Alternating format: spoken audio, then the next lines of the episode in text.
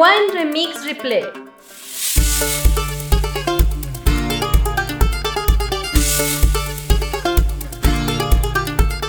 La música de videojuegos nos acompaña a cada paso.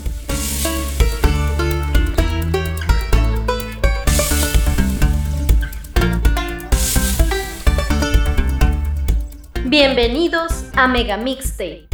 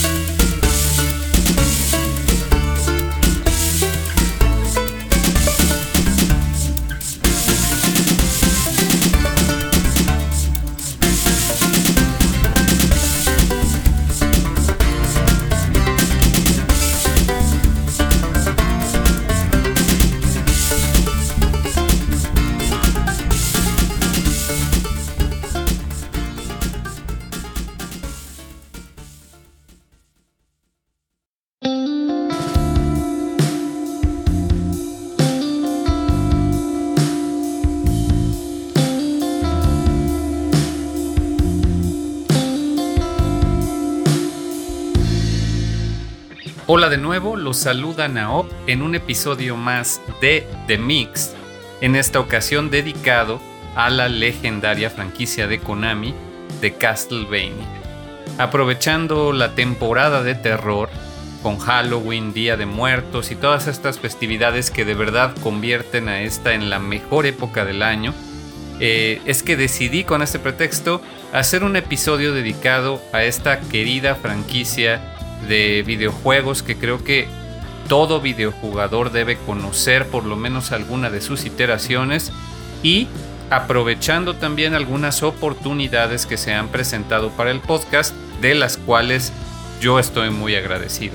Como ya pueden haber visto en la descripción, en esta ocasión tenemos nuestra primer entrevista con un artista independiente de la comunidad de música de videojuegos del Internet Estoy hablando de Tenecan, que pues afortunadamente eh, por medio del contacto con Game Groups fue posible entrevistarlo, pero pues esto es con un motivo, ya que eh, Game Groups tiene ya un año que lanzó su álbum de Encuentro de Sangre y pues vamos a aprovechar también las festividades para dedicar un episodio completamente a Castlevania, así como hicimos con el episodio de The Mix volumen 10, donde lo dedicamos a la franquicia de Super Mario Bros.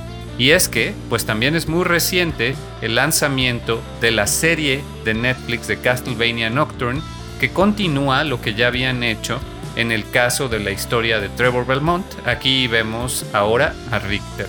Vamos a hablar de todo eso, pero antes que nada, toca esta sección ya acostumbrada en The Mix de remixes y covers en esta ocasión empezamos con un cover buenísimo de nada más y nada menos que Banjo Guy Oli. Ya lo había comentado anteriormente en otros episodios, pero su publicidad en YouTube de Banjo Guy Oli con este tema de Vampire Killer, que es un icónico tema del primer Castlevania, él, él, promovió su canal de YouTube con este tema y la verdad es que debo decir que es la primera publicidad de YouTube a la que yo gustosamente le doy clic para conocer a este gran artista. Yo así me enteré de Banjo Guy Holly hace ya varios años. Y pues él es de, bueno, radica actualmente en Irlanda, es un francés que bien podría tener un museo en su casa porque la cantidad de instrumentos, sintetizadores, guitarras, tiene hasta una máquina de arcade en su casa, de verdad que por lo que se ve en los videos es un coleccionista de instrumentos musicales y pues es un multiinstrumentalista. Ustedes en sus videos pueden ver cómo toca todos y cada uno de los instrumentos que utiliza en sus arreglos. Y pues este cover tan bueno que, promovió tanto su canal es de sus más vistos, eh, lo lanzó en 2017, aunque ya tres años antes él había publicado un cover de Vampire Killer, fue este de 2017 el que se viralizó. Él regularmente todos sus covers los lanza en compilatorios en su página de Bandcamp, donde pueden encontrar este cover de Vampire Killer en su álbum Banjovania, a Castlevania Tribute. Y pues me parece que vale mucho la pena este álbum si es que quieren hacerse con todos los covers dedicados a Castlevania de Banjo Guy Hall.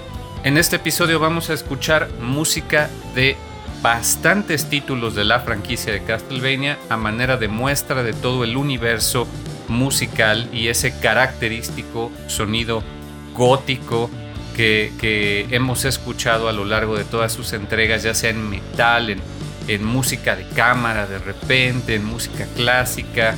Y es importante recordar que toda esta tradición musical inició con Kinuyo Yamashita y Satoe Terashima, quienes adoptaron el seudónimo de James Banana en una referencia a James Bernard, el compositor de la banda sonora de la película de Drácula de 1958. Esta ya es una historia bien conocida, pero también es solo el inicio.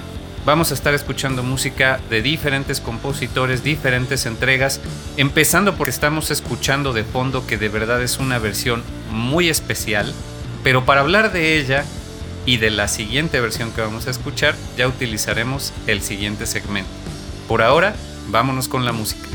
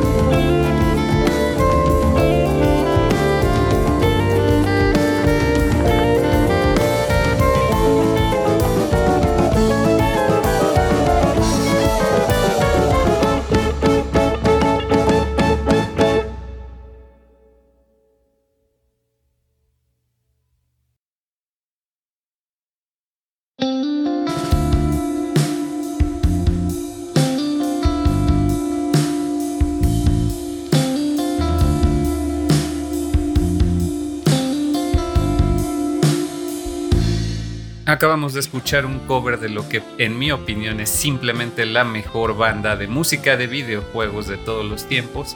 Estoy hablando por supuesto de The One. Con este que también es uno de sus mejores álbums, titulado Songs for the Recently Deceased, es un álbum que yo les recomiendo enormemente, ya que va muy con la temporada de terror son temas de videojuegos de terror y pues tiene una ambientación bastante lúgubre, pero no por ello menos bailable. Como vieron, el tema que escuchamos tiene mucho punk, muchos ritmos latinos, como no podía ser de otra manera, ya que se trata de un cover de Castlevania Symphony of the Night y el título del cover es Vampire Roadshow y se trata de una versión de Dance of Gold compuesto por supuesto por Michiru Yamane, la que ya ha llegado a ser identificada con el sonido Castlevania en toda su expresión. Con esto damos por inaugurada la sección yacera dedicada justamente a Symphony of the Night, que es por cierto mi Castlevania favorito. Vamos a escuchar varios covers en estilo jazz no sin antes mencionar que de fondo estamos escuchando otro tema de The One-Ups que lanzaron hace algunos años justamente para la temporada de Halloween en 2020, titulado 28 Daisies Later. Es un cover de Castlevania 2, Belmont's Revenge, y se trata de una mezcolanza de la música de Plant Castle de este videojuego y el estilo de la banda sonora de 28 Days Later, esa película de zombies que revolucionó el género ya hace varios años. Y pues en esta tradición de los one-ups de mezclar justamente estilos de la música popular mainstream con la música de videojuegos, ya lo hemos visto tan solo en el episodio de Mario Bros. Mencionamos el ejemplo de Something About Koopa Beach, que toma bastante de la música de Daft Punk en este caso, en un arreglo de Tim Jarboe, es que él hace homenaje a la banda sonora de esta película. El tema original de Plant Castle fue compuesto por Hidehiro Unauchi y voy a aprovechar aquí para mencionar que The One Ups está compuesto justamente por Tim Jarboe en la guitarra eléctrica y el, el bajo, William Carlos Reyes en la guitarra secundaria, Jared Dunn en la batería y por supuesto Mostin en los teclados, que en esta ocasión para el cover de 28 Daisies Later, él toca simplemente el Game Boy y lo van a ver en el video de la banda que grabaron durante la pandemia. Bastante bueno el video donde Mostin sale con su Game Boy jugando Castlevania. Muy recomendable esta banda, ya lo saben. Ellos van a estar muy presentes en Mega Mixtape a futuro ya les contaré por qué más adelante. Pero incluso ahora vamos a seguir con esta escuela que The One ha formado en la comunidad de música de videojuegos, ya que uno de sus ex miembros, o por lo menos miembro recurrente, Kunal Mashmudar, quien también los ha apoyado en sus presentaciones en vivo, tiene también covers propios, así que vamos a escuchar uno de ellos que también pertenece a uno de mis álbums de covers de Castlevania favoritos.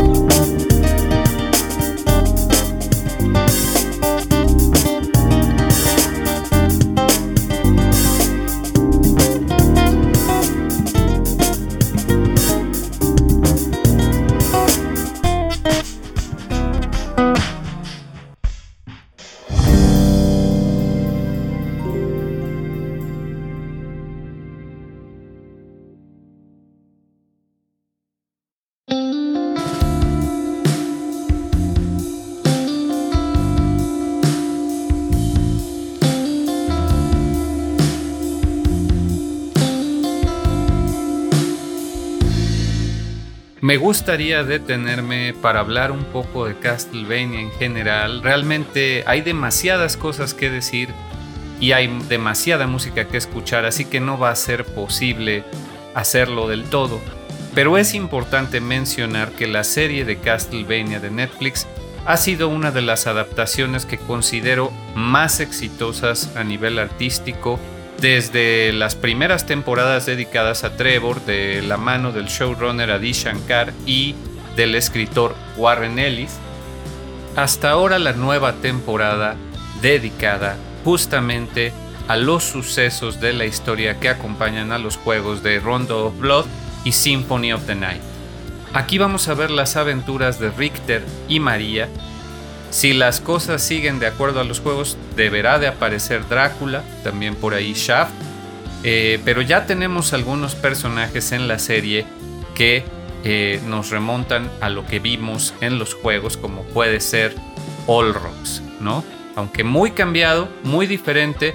Sin embargo, así como fue el caso de Isaac en la temporada anterior, considero que los cambios a la raza y el background de los personajes no hacen más que aportar, les dan nuevas dimensiones, nueva profundidad. Sin embargo, el detalle donde yo me quiero eh, centrar es justamente el musical, ya que mi amigo Iván García de Pixel Sonoro me había comentado que le interesaría analizar esta nueva temporada de Castlevania Netflix, ya que al parecer ocuparían más música de los juegos originales.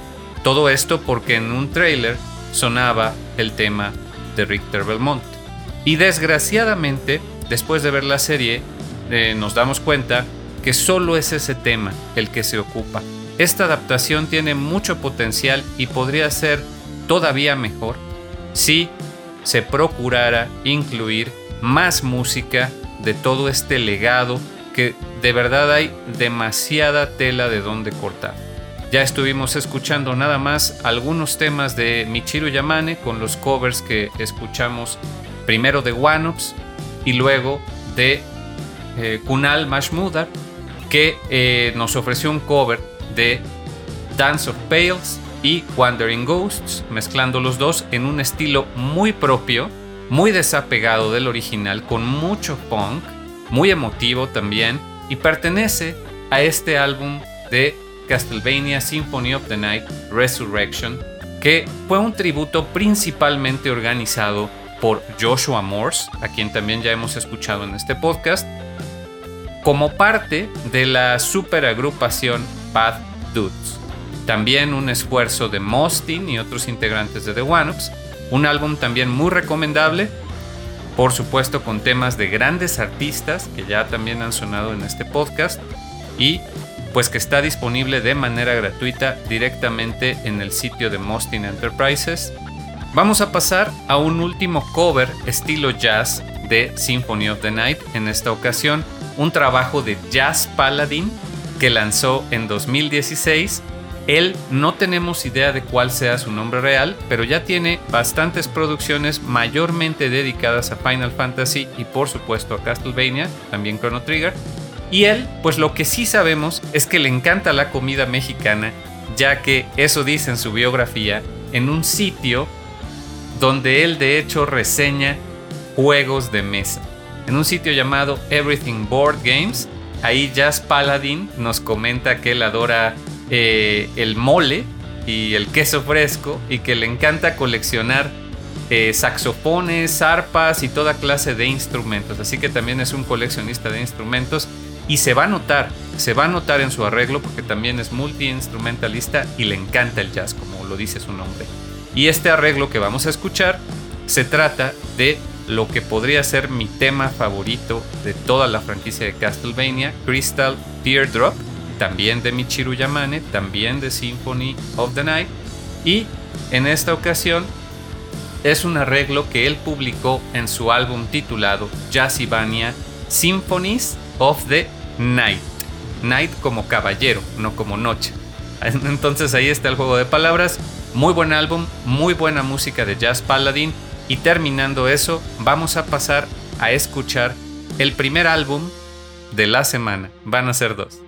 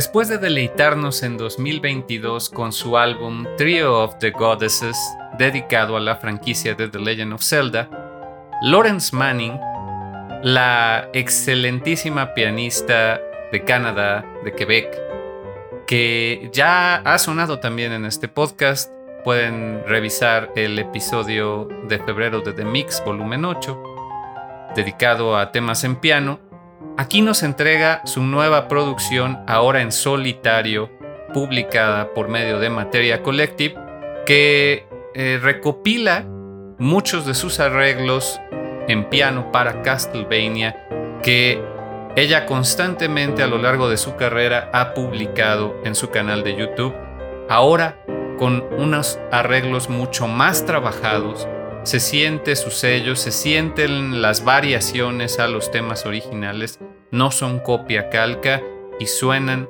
excelente, eh, ya que ella pues tiene un doctorado en piano, es una intérprete eh, muy talentosa que realmente eh, sobrepasa ya los niveles de casi cualquier amateur de los que publican covers comúnmente en YouTube. Hay muchísimos pianistas muy talentosos en YouTube, pero Lawrence Manning de verdad que ya está a otro nivel. Yo también la sigo desde hace algunos años.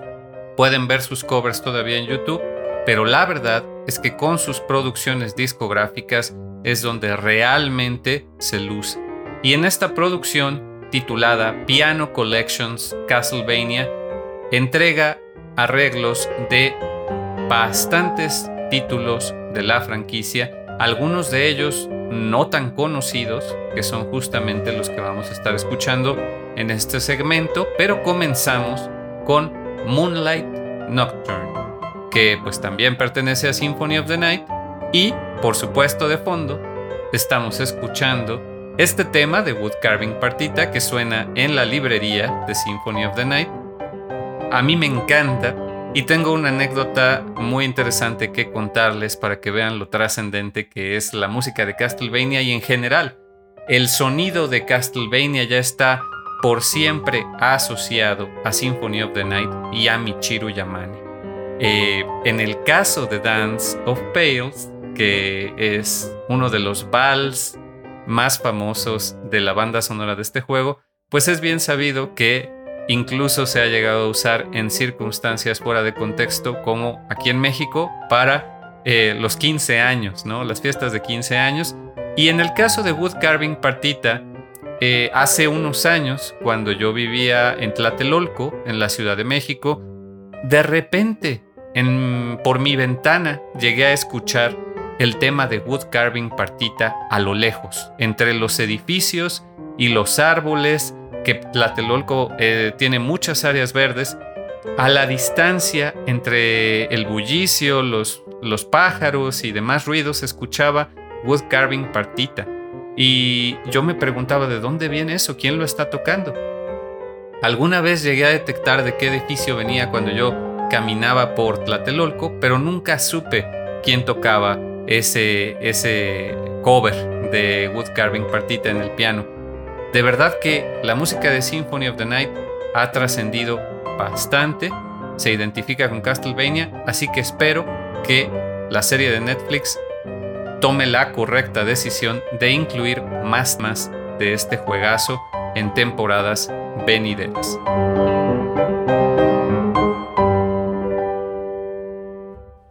Por último, también quiero comentar que deben de seguir al canal de YouTube de Michiru Yamane, ya que ella constantemente publica eh, conciertos completos de piano en su canal y versiones de 15 o 20 minutos con mucha improvisación o, realmente arreglos totalmente nuevos y es realmente una joya oculta del Internet.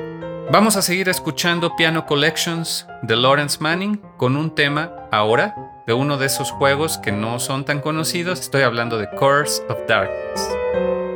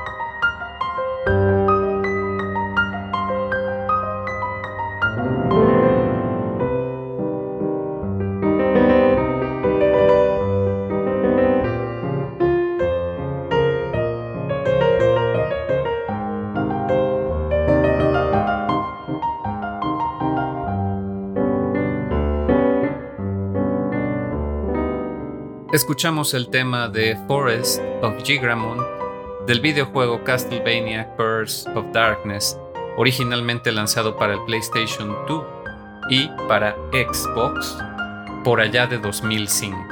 Y es de hecho el juego en el que está, uno de los juegos en los que está basada la primera parte de esta serie de Netflix de Castlevania, por lo menos las primeras temporadas que corresponden a la historia de Héctor y Isaac.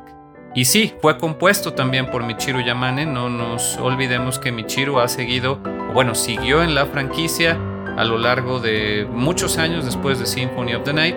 Y aquí Lawrence Manning nos entrega un arreglo para piano que honestamente es un tema más oscuro, mucho más ominoso, ya que el original está mezclado con bastante música electrónica y algunos efectos eh, muy característicos pues de la selva, quizás no tanto del bosque, se sienten unos ritmos más, más selváticos y esto da a entender que Michiru, a pesar de tener una formación clásica, también tuvo influencias de música pop, electrónica e incluso rock progresivo. El tema original de verdad que es una fusión de ambas, este estilo victoriano de, de música clásica con electrónica, pero aquí Lawrence Manning se apega al piano de una manera excelsa con este arreglo que de verdad nos transporta a un bosque oscuro, ¿no? Y pues me pareció importante incluirlo ya que es el más largo del álbum, dura seis minutos, está muy bueno y es de un juego no tan conocido. De fondo estamos escuchando el último tema que vamos a oír de Michiru Yamane en este episodio, es Dance of Pales que ya les había comentado, y pues también pertenece a Symphony of the Night.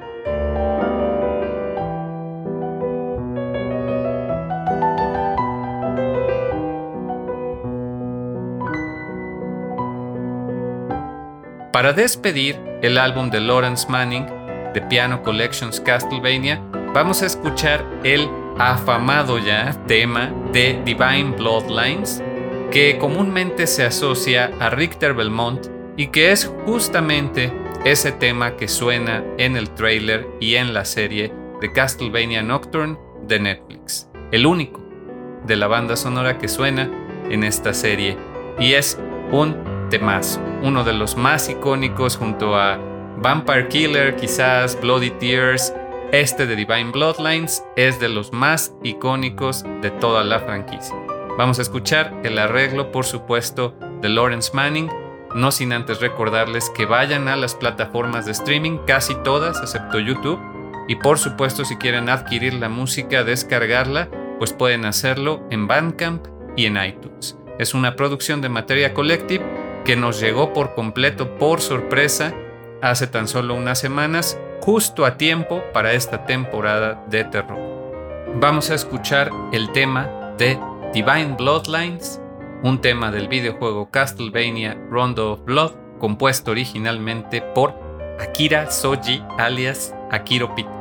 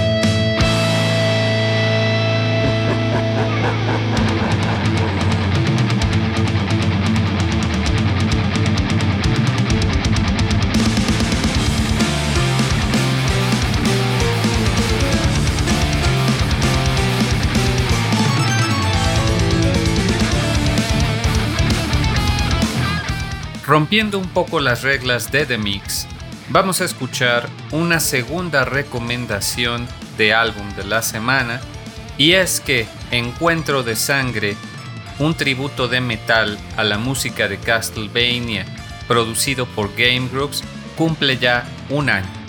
Se trata de un hito en este podcast ya que el principal productor de este álbum, Tenecan, nos acompaña en entrevista para platicarnos por qué este álbum es tan especial.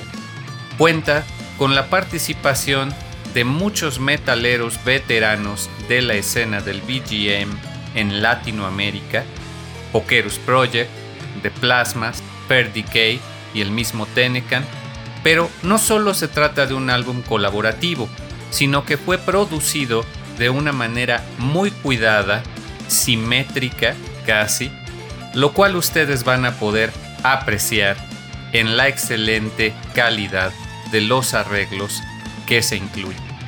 Recuerden que este álbum ya ha aparecido anteriormente en Mega Mixtape y ahora le vamos a dedicar un segmento completo donde estaremos escuchando primero este tema The Beginning de Castlevania 3 que estamos escuchando de fondo, posteriormente algunos de Castlevania 2 Simon's Quest y finalmente regresaremos al origen con un tema de Castlevania, el original.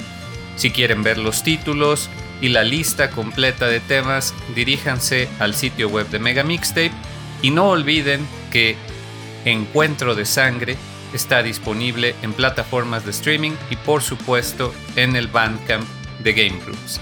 Los dejo con esta nuestra primera entrevista a un artista de música de videojuegos.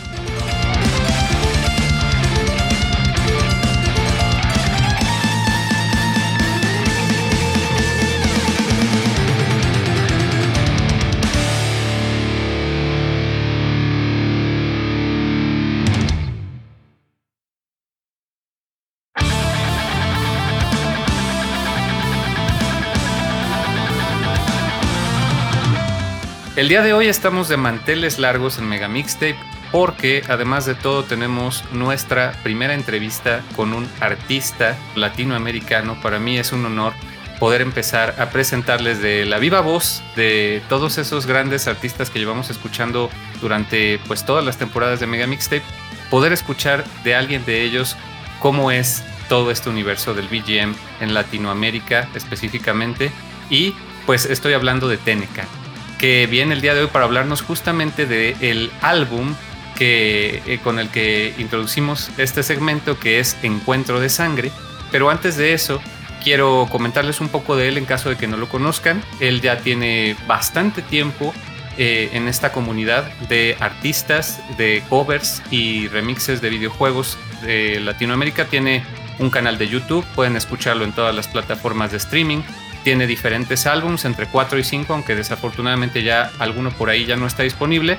Ha colaborado con muchísimas disqueras y eh, pues tiene desde 2015 eh, aproximadamente haciendo eh, covers y, y, pues él es un gran amante de los videojuegos. Él adora Monster Hunter, Mega Man y seguramente muchas otras franquicias, pero ya, basta con esa introducción platícanos, Tenecan, eh, ¿de qué va tu proyecto personal? Bueno, Tenecan nace por alrededor del 2015, como mencionas, haciendo primero un cover de Final Fantasy VII, que también es mi juego favorito de toda la vida y una de mis franquicias favoritas, junto con, junto con Mega Man y con, y con Monster Hunter. Eh, me llegó una invitación en algún grupo de Facebook hace muchos años que era como, oye, queremos hacer un disco de Final Fantasy VII por el remake que se, recién se anunciaba, anunciaba por esa fecha, ya sabemos que salió el, 2020 aproximadamente el, remake de Final 7, pero en esa época recién se estaba anunciando. Y bueno, hicimos este disco tributo a Final Fantasy VII. Traté de participar en la mayor cantidad de temas que, pude, porque claro, me, encantaba me encanta la música de ese juego. Y de ahí en adelante seguí haciendo cosas. Este, empecé a subir videos a YouTube, empecé a, hacer covers con otros colegas en otros discos y de ahí un poco empecé a desarrollar mi carrera. Sí, algo que me faltó mencionar muy importante es que tú, aunque te especializas quizás en covers estilo metal, eh, rock, progresivo, etcétera, eh, también haces arreglos, ¿no? Incluso algunos de esos arreglos con los que colaboraste eh, en los álbums de, las diferentes comunidades como Materia Collective y así, eh, tienen tus arreglos que no necesariamente son de metal, ¿no? Eh, tú tienes gran versatilidad para, para, la realización de los arreglos, aunque en tu canal te enfoques en el metal, ¿no? Claro. Sí, me gusta mucho la música latina en general la música que tiene, que, que, mezcla música latina con otras cosas como, como Santana, por ejemplo.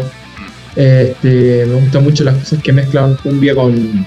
Hay, hay, algunas bandas acá que, por ejemplo, mezclan cumbia con rock. En Argentina está lleno de bandas. que mezclan, Claro, en, Argentina también hay una gran cultura de mezclar eh, cumbia y salsa con, con rock también, versión de Garabato, etc.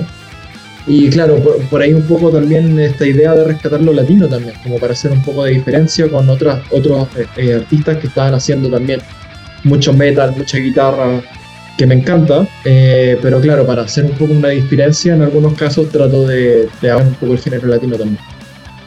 Muy bien. Y platícanos, ¿de dónde viene tu seudónimo exactamente, si nos puedes decir? Sí, eh, curiosamente, también viene un poco del mundo de los videojuegos el seudónimo, porque yo de pequeño jugaba un juego online que se llamaba Tibia, que es una especie de MMORPG antiguísimo, antes de Ragnarok, incluso, eh, que tenía un generador de nombres automático, eh, al azar. Y recuerdo que buscando nombres, buscando nombres, salió Keros Teneca. Keros como el personaje de Sakura Card y después Teneca.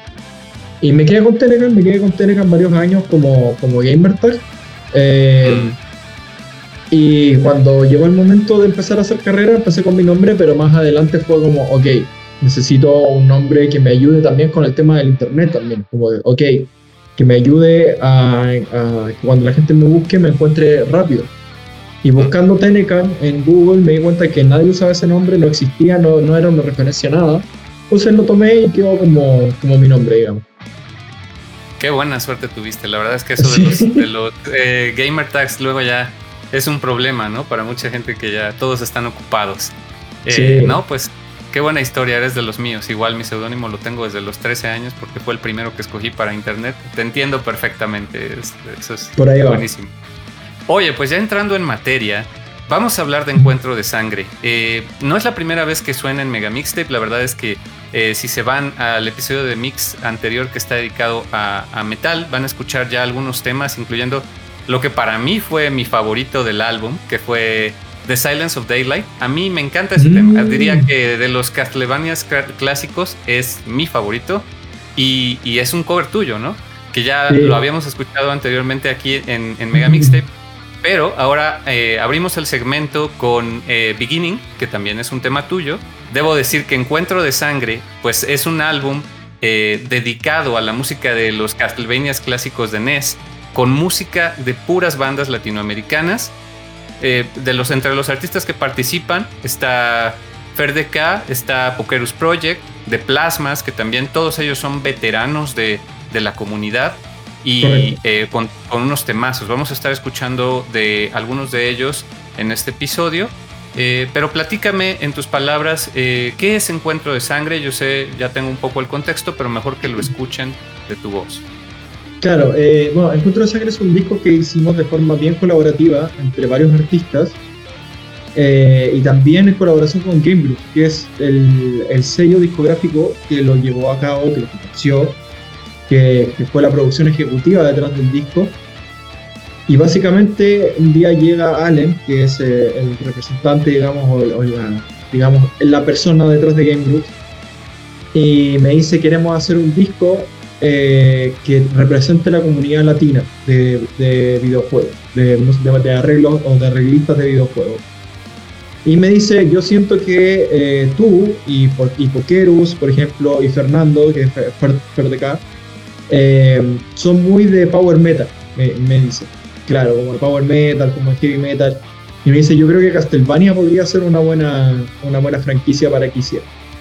Y así nace el concepto y lo fuimos desarrollando a poco. Invitamos también a, a The Plasmas. Este, yo quedé como productor del disco y busqué, busqué la posibilidad de cómo hacerlo de la forma más colaborativa posible, es decir, que estuviéramos todos presentes en la mayoría de los temas, cómo darle cohesión, porque uno de los problemas que tienen en general los discos colaborativos de este estilo, ¿no? Es que cada uno hace el tema, un tema por su lado, lo mezcla por su lado, lo masteriza por su lado y después se hace como un ensamble, pero eso no es ideal para que el disco tenga como una continuidad sonora.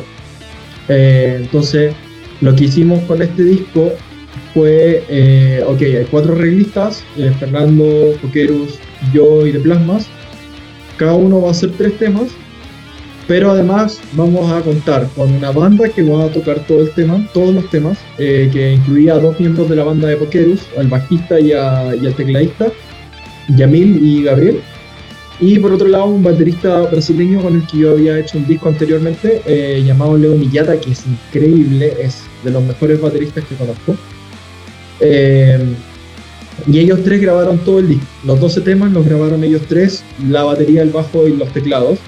Y después las guitarras las repartimos entre los cuatro arreglistas.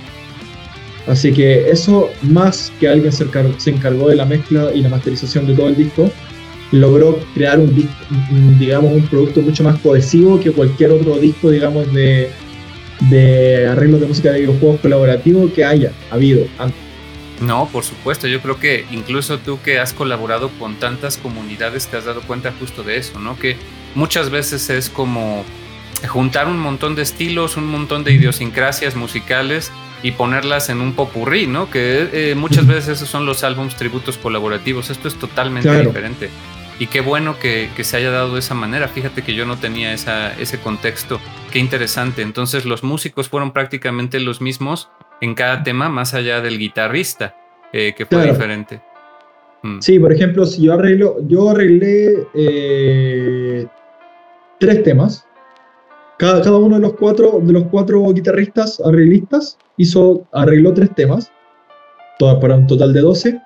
Y en cada uno de esos tres temas está uno de los otros tres guitarristas. Es decir, yo tengo un tema con Fernando, con Ferd, un tema con Poqueros y un tema con De Plasma. Y claro, De Plasma tiene uno conmigo, uno con Ferd y otro con Poqueros. Y así.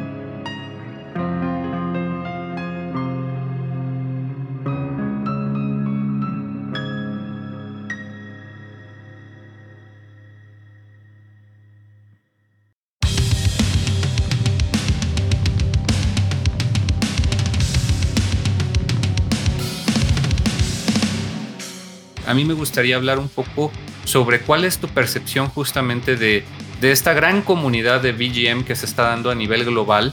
Tú empezaste colaborando de hecho con gente fuera de tu país, con Material Elective, con Pixel Mixers, con diferentes artistas. Yo he visto que tienes colaboraciones con cantantes y con otros músicos de diferentes instrumentos de, otros países. Eres muy amigo de, de Dani de, de Game Brass, me parece, ¿no? Sí, sí, sí. Eh, entonces, eh, tienes, tienes un montón de aliados ahí que, con los que colaboras. Eh, ¿Cuál es tu opinión de toda esta comunidad que se está gestando y qué nos puedes platicar? ¿Cómo ha sido este viaje de, la comunidad de BGM para ti? Bueno, yo inicié en Materia Collective, el disco de Final Fantasy VII que, del que conversaba antes, es un disco de Materia Collective eh, donde entró muchísima gente de todas partes del mundo cuando, cuando comenzó y a medida que empezamos a hacer más discos se empezó a sumar más gente. Y ese fue yo creo que el puntapié inicial para poder conocer la comunidad, digamos, ya de manera más, más grande, ¿no? Y resultó que incluso los arreglistas que conocí aquí en Chile posteriormente también fueron parte en algún momento de, de Materia Colectiva. Eh, Francisco Foco Cerda, por ejemplo, que también es compositor, eh, lo conocí ahí, este, a Pokerus lo conocí ahí. Y bueno, empecé a conocer también otras eh, comunidades cuando, cuando estaba trabajando en esos discos, porque bueno, quería participar más, quería conocer más. Encontré a Pixel Mixers, encontré a Game Groups, encontré Sindramania Projects también, que tiene también discos de Castlevania que son increíbles. Eh, y algunas comunidades más locales también. Este, toda la comunidad chilena, le, conocí amigos de Perú, conocí amigos eh, Fer argentino, conocí a algunos músicos brasileños también. Es decir, había de, esa gente que conocí en un principio había hartos latinos.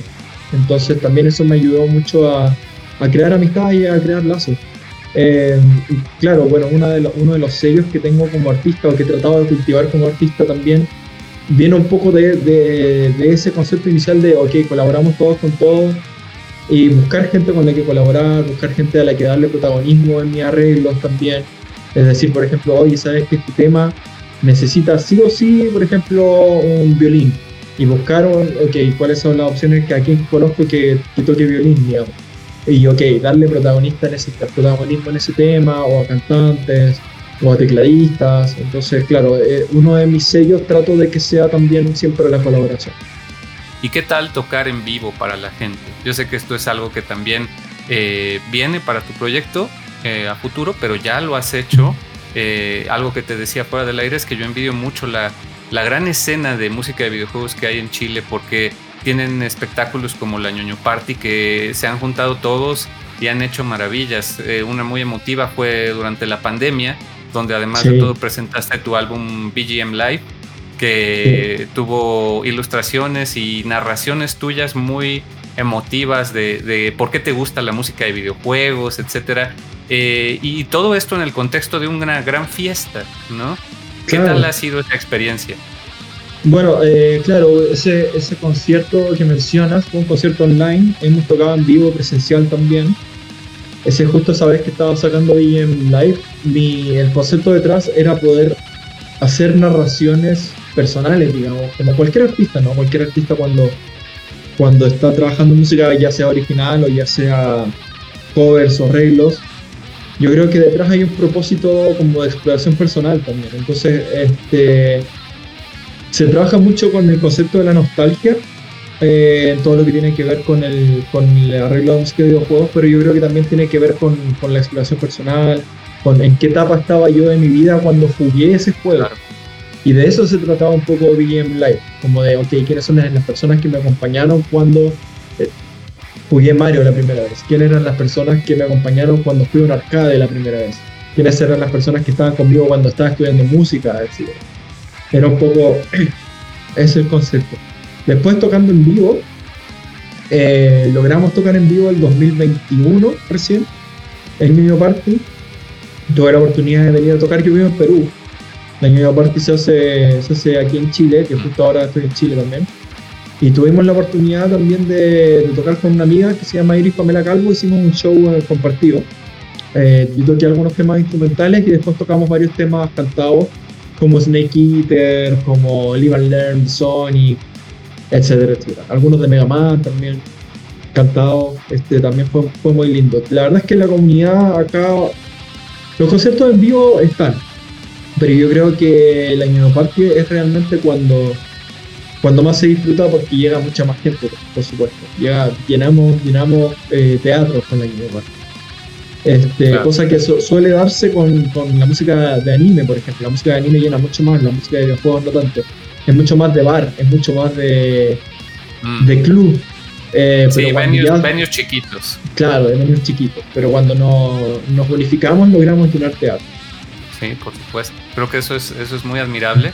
Y es muy recomendable que vayan y, y, vean todo esto de lo que nos está contando Tenecan en YouTube, porque hay testigo, ¿no? Hay testigo de, gran parte de todo eso, de, todas las ñoño parties. Eh, en México hemos tenido algo similar, desgraciadamente ya tiene mucho tiempo, que se llamó P-Concert. Eh, no recuerdo que viniera nadie de Latinoamérica en ese entonces, pero eh, esperemos que algún día, que algún día logremos tener algo por acá y si no, pues, aunque sea, tenemos las ediciones virtuales de ñoño party para poder verlos.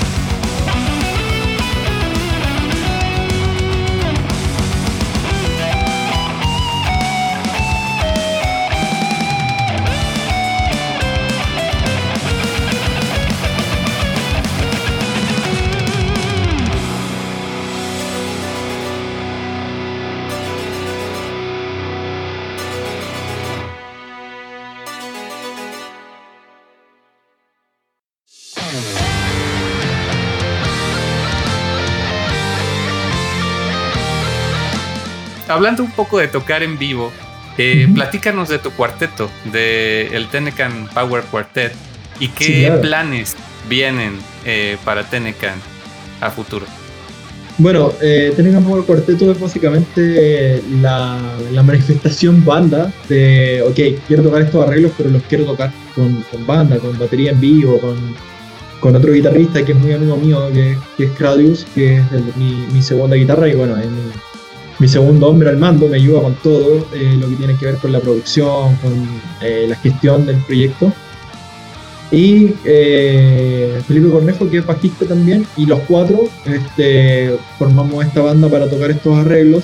Hemos tocado varias veces en vivo ya, pero bueno, ahora se nos viene un concierto muy importante que yo cuando lancé mi primer disco no pude realmente hacer un lanzamiento real. Este, justo me estaba mudando a Perú y traté de buscar alguna opción de, hacer, de poder hacer un lanzamiento allá. También busqué opciones de poder volver a hacer algún lanzamiento acá, pero no se dieron las cosas en su momento. Sea, ahora que ese disco está cumpliendo 5 años, vamos a hacer un lanzamiento como corresponde. Es que como una especie de relanzamiento o conmemoración del lanzamiento de ese disco de Mega Man. Eh, con altos invitados que son personas que han colaborado con nosotros durante los años. Entre ellos, además, va a estar Iris, Pamela Calvo, eh, con su banda eh, abriendo el show. pero además, vamos a tener varios y varias invitadas que son personas que han colaborado con nosotros durante los años. Por ejemplo, Salomé y Bárbara, que grabaron conmigo el opening del Mega Man X4 en su tiempo, eh, Makinai Aikakito Aru, que es un temazo, y de hecho creo que es el tema que tiene más reproducciones tanto en YouTube como en Spotify de mi perfil. Así que ese tema lo vamos a tocar en vivo y además elegimos otros temas vocales también de la serie de Mega Man para poder hacer nuestro concierto. Eh, y bueno, yo lamentablemente tengo planeado irme a vivir a Norteamérica, más específicamente a Canadá, eh, dentro del año que viene, si es posible en enero. Y bueno, vamos a ver la posibilidad de que algunas de las personas de mi banda se vayan para allá también, entonces vamos a ver si es que logramos continuar el proyecto allá.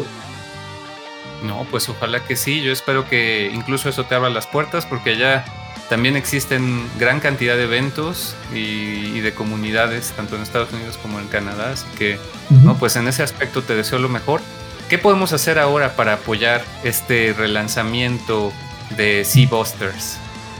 Bueno, la, fecha es el 3 de noviembre, eh, aquí en Santiago, eh, en un local que se llama, un, teatro realmente, que se llama Sala SCD, que es de la Sociedad Chilena del Derecho de Autor, son salas que tienen tienen ellos que le entregan a los, a los miembros para que toquen de vez en cuando y es una sala preciosa eh, que, en la que te quería tocar hace mucho tiempo, de hecho.